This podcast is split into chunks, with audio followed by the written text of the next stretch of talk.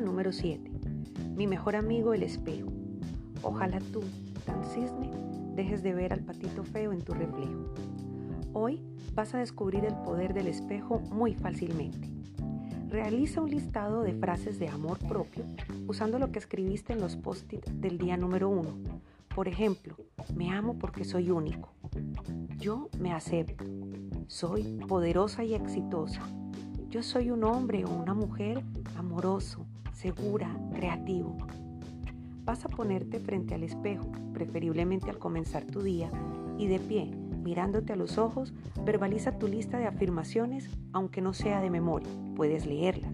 Tu energía emocional trabaja igual. La idea es que, aunque la conducta habitual suele enfocarse en mirar el rostro de forma general, para este ejercicio te asegures de centrar tu mirada en tus ojos. Date permiso de apreciar todo lo hermoso que hay de ti para ti. Repite tus afirmaciones. Experimenta la ternura y la pasión y la alegría y el orgullo y la compasión. Las voces internas o conversaciones mentales que mantienes constituyen un flujo de afirmaciones que son mensajes que envías a tu subconsciente y que definen tu manera de pensar y actuar.